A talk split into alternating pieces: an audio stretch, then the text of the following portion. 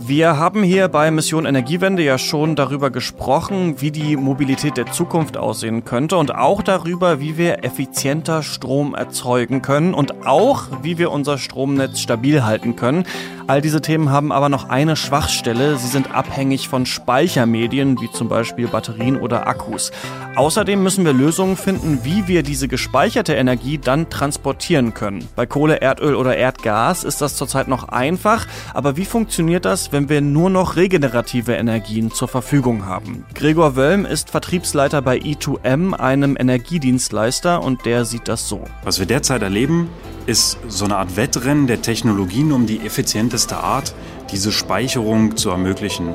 Da gibt es auf der einen Seite die Umwandlung in andere Aggregatzustände, also in Wärme, in Gas, in Flüssigkeiten. Das ist weitläufig auch unter Power to irgendwas, also Power to X bekannt und wird dann ergänzt durch Batteriespeicher, die ja aktuell stark im Kommen sind und auch in aller Munde sind. Mission Energiewende, der Detektor FM Podcast zum Klimawandel und neuen Energielösungen in Deutschland. Eine Kooperation mit dem Ökostromanbieter Lichtblick und dem WWF. Und über die Zukunft der Energiespeicher spreche ich mit meinem Kollegen Merten Waage. Hi. Hallo. Du hast dich mit Speichern auseinandergesetzt. Was ist denn da gerade der Stand? Ja, generell konzentrieren wir uns da ja schon sehr auf den Sektor Strom. Gespeichert wird er in nahezu allen Bereichen, egal ob jetzt Automobil, Solar oder Windkraft, in Lithium-Ionen-Akkus. Die kennt man. Wir haben sie, wie gesagt, in Smartphones, in Computern, ja sogar schon in kleineren Flugzeugen verbaut. Allerdings sind dort die Kathoden und Anoden veraltet, weswegen die Akkus immer größer werden müssen, zurzeit, wenn sie mehr leisten sollen. Ein Team der Materialwissenschaften der Christian Albrechts Universität in Kiel könnte das aber ändern. Dr. Sandra Hansen ist Leiterin des Teams und hat einen neuen Lithium-Ionen-Akku gebaut, der doppelt, wenn nicht sogar viermal so effektiv ist wie die bisherigen Modelle, die wir kennen. Wir setzen auf ein komplett neues Konzept auf der Anodenseite, indem wir Silizium da reinpacken dass im Prinzip eine ganz andere Technik hintersteht. Und genau da ist das innovative Konzept, was wir da machen, indem wir das Silizium geben. Denn die heutigen Anodenmaterialien sind Graphit, bestehen aus Kohlenstoff, bestehen aus unterschiedlichen Materialien und die haben von der Theorie her schon zehnfach weniger Kapazität als das Silizium, was wir da eigentlich einbringen könnten. Wenn wir dann jetzt auf der Kathodenseite eine passende Elektrode zusammenbasteln, wo wir gerade noch in der Grundlagenforschung sind, dann sollte das möglich sein. Kleine Erklärung dazu, die Anode ist die positiv geladene Elektrode in einer elektrolytischen Zelle am Ende, also der Akku also der Pluspol. Die Kathode ist das passende Gegenstück in der Zelle. Bisher war die Anode eben immer aus Lithium und die Kathode aus Graphit, Nickel, Kobalt, eben sowas. Und beide zusammen sorgen dafür, dass überhaupt Strom in dem Akku gespeichert werden kann, aber auch wieder abgegeben werden kann. Die Debatte ist ja viel da, Lithium wird weniger.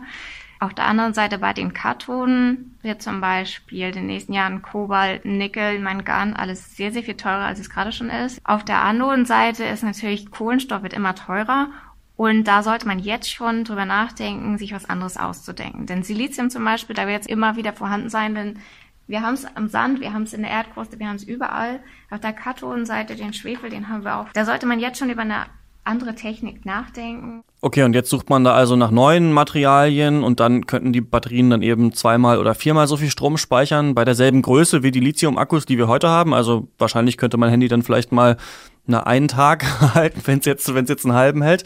Ähm, klingt relativ einfach, ist aber wahrscheinlich äh, kompliziert, oder? Ja, das stimmt. Laut Hansen sind schon erste Anodenprototypen und Fertigungsanlagen soweit produziert und auch entwickelt, dass es wohl nur noch wenige Jahre bis zur Anwendung dauert. Und ich habe deswegen auch mal mit Firmen gesprochen, die so neue Konzepte bei der Stromspeicherung und auch beim Handel mit Strom erstellen. Da würde mich dann mal interessieren, was bei denen so der Konsens ist, denn die sind ja die, die dann mit diesen Technologien auch arbeiten müssen und die ja dann auch irgendwie vermarkten müssen. Der Konsens ist da eigentlich recht einfach. E2M aus Leipzig ist so eine Firma, die eben solche Konzepte entwickelt. Sie haben derzeit knapp 3500 Anlagen zum Erzeugen und Verbrauchen von Strom. Gregor Wölm ist dort Vertriebsleiter und hat mir relativ deutlich erklärt, dass man natürlich nicht nur auf das Novum der Technik schaue, sondern eben eigentlich auch wissen will, was solche Anlagen dann am Ende leisten können. Das ist eben dann auch wichtig fürs Geschäft. Zum Beispiel hat die Firma ein Konzept mit der BMW Group erstellt und zwar eine Speicherfarm. Die wurde beim Automobilwerk in Leipzig umgesetzt und schlägt dort gleich drei Fliegen mit einer Klappe. Das bedeutet, dass diese Speicherfarm bei dem Werk helfen kann, dass das Stromnetz stabil bleibt und sie eben ihren eigenen Strom, den sie auch produzieren, speichern können und bei Bedarf auch einfach frei verwenden können und auch dahin schicken können, wo sie ihn brauchen.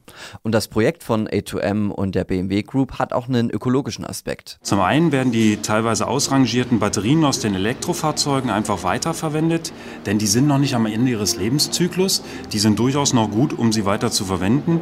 Zum anderen unterstützt die Anlage auch die Energieflüsse im Werksnetz. Okay, ganz interessant. Das mit den alten Autobatterien, da äh, musste ich genauer hinhören, denn das war auf Borkum auch so. Ich war ja auch für Mission Energiewende auf der Nordseeinsel und habe mir da angeschaut, wie die die Insel äh, energieautark machen wollen. Diese Anlagen, die die da haben bei E2M, wie in Leipzig zum Beispiel, könnte man die auch größer denken? Tatsächlich geht das. WEM hat mir ein entwickeltes Konzept dahinter erklärt. Da geht es um Schwarmspeicher. Das sind also viele kleine Speicher, die dann miteinander vernetzt werden, dass eben dadurch durchaus ein größerer Strombedarf gedeckt werden kann. Wenn es dann nämlich mal um regenerative Energien geht, die dann nicht immer hinterherkommen. Wir haben ja windarme oder sonnenarme Tage und da muss man sich mal so ein Kohlekraftwerk vorstellen, das ja wie so ein großer Wasserstrahl immer mit viel Spannung Strom in die Leitung schießen kann. Das geht nun mal, weil Kohle liegt einfach im Lager, das kann man immer nachheizen und benutzen.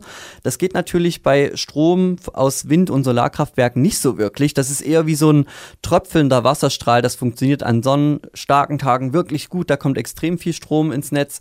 Aber wenn es mal nicht so ist, dann ist es eher so tröpfelnd und schwierig. Und dadurch entstehen eben hohe und niedrige Spannungen. Und laut Wölm spielt das eben eine große Rolle, weil Schwarmspeicher können das ganz gut austarieren in Zukunft. Denn sie unterstützen das Stromnetz von unten und sind damit ja ein sehr geeignetes Gegengewicht zu den Großkraftwerken, die in den höheren Spannungsebenen angeschlossen sind. Dadurch werden die Ungleichgewichte zwischen Bedarf und Erzeugung bereits ganz weit unten aufgelöst, bevor sie in den höheren Ebenen hochschwappen. Wir sprechen ja jetzt die ganze Zeit über Speicherung von Strom. Wir haben ja aber am Anfang schon angesprochen, dass es auch noch dieses Power to X gibt, also die Umwandlung von Strom in andere Energieformen. Wie sieht das denn aus?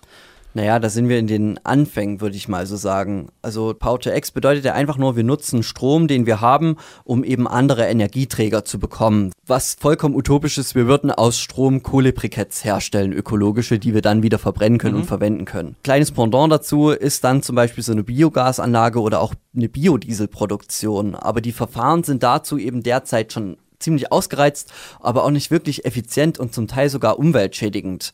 Nehmen wir mal Biogasanlagen, der wird hier in Deutschland eben Methan verwendet. Der wird im Wesentlichen aus Mais gewonnen, der aber extra angebaut wird. Bedeutet, wir haben auf dem Feld Mais stehen, den wir dann eben nur zur Methanproduktion verwenden dann zum einen nicht nur ökologisch fragwürdig, sondern rechnet sich dann auch nicht, wenn wir mal die, die Subvention rausrechnen würden vom Bund. Es gibt ja aber schon effizientere, neuere und auch ökologische Verfahren, die eben erst entwickelt werden. Okay, wo zum Beispiel? Dr. Falk Harnisch, der ist Leiter der Arbeitsgruppe, das wird jetzt schwierig, für mikrobielle Bioelektrokatalyse und Bioelektrotechnologie am okay. Helmholtz-Zentrum für Umweltforschung UFZ in Leipzig. Okay, sch schwieriges Wort. Ja, ähm, im Prinzip leitet er eine Gruppe, die eben was Neues äh, erforscht und zwar, wie wir Antriebsstoffe, wie wir Energiespeicherträger entwickeln können. Er hat zusammen mit Kollegen aus Tübingen ein Konzept entwickelt, in dem sie mittels mikrobieller Gemeinschaften, das ist einfach ein Becken voller Bakterien und kleiner Lebewesen, die organische Säuren produzieren. Das ist zum Beispiel Buttersäure oder auch Capronsäure. Da kann man sich merken, dass sie einfach nur extrem stinken, aber die es energetisch in sich haben. Ja, und diese Stoffe kann man dann auch schon weiter veredeln zu Kohlenwasserstoff. Da braucht man dann eben nur Strom, aber Kohlenwasserstoffe kann man als Energieträger durchaus nutzen. Und warum erzähle ich das alles überhaupt? Weil wir ja in Zukunft ein Verfahren brauchen, das zum Beispiel auch Spitzen im Stromnetz austarieren kann. So eine Spitze im Stromnetz entsteht zum Beispiel, wenn wir Sonnenmodule haben und die Sonne extrem scheint, wie jetzt im Sommer dann entsteht viel mehr Strom, als wir eigentlich verbrauchen können. Wo also hin, wenn wir gar nicht so einen richtig guten Akku dafür haben? Da hat mir Harnisch erklärt, was man da machen kann. Beispielsweise könnte man sich vorstellen, man hat eine kontinuierliche mikrobielle Produktion der Säuren, würde die Säuren regelmäßig entfernen und nur dann, wenn der Strom sehr günstig ist an dieser Stelle, würde ich in diesem kurzen Zeitfenster meine Elektrolyse durchführen, würde die Säuren also in meinen Kohlenwasserstoff umwandeln und hätte so eine Möglichkeit auch beispielsweise Strom Spitzen in einem System nicht nur abzufedern, sondern zu einer Herstellung von Wertstoffen zu nutzen. Die wir ganz normal speichern können und auch transportieren können. Okay, also wir machen quasi aus Strom, wenn es passt, Kraftstoffe und dadurch gäbe es dann Energieträger, die wir eben ja viel leichter transportieren und speichern könnten. Und nicht nur das, wie Harnisch mir dann erklärt hat im Gespräch, es können durch diese entwickelten Verfahren auch Stoffe zur Herstellung von Polymeren in der Industrie produziert werden. Das sind wichtige Bausteine für die chemische Industrie, wo wir eben derzeit wirklich auf Erdöl noch achten und auch drauf aufbauen, was ja aber in Zukunft nicht mehr da ist. Und insgesamt ist es eben genau das, was wir am Ende erreichen wollen. Weg von Erdöl und Erdgas hin eben zu biologischen Prozessen, damit wir uns zu regenerativen Energien hin entwickeln können und uns nicht mehr so abhängig machen von fossilen Brennstoffen. Übrigens sind die Gespräche mit den Wissenschaftlern immer mit demselben Statement geendet. Sie sind nämlich mittlerweile mit ihren Forschungen da angekommen, wo sie alleine schon gar nicht mehr weiterkommen.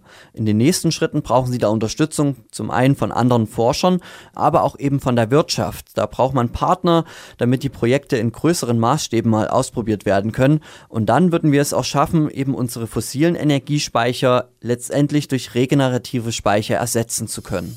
Mein Kollege Mettenwaage hat sich angeschaut, äh, wie wir Strom in Zukunft speichern könnten. Vielen Dank. Gerne.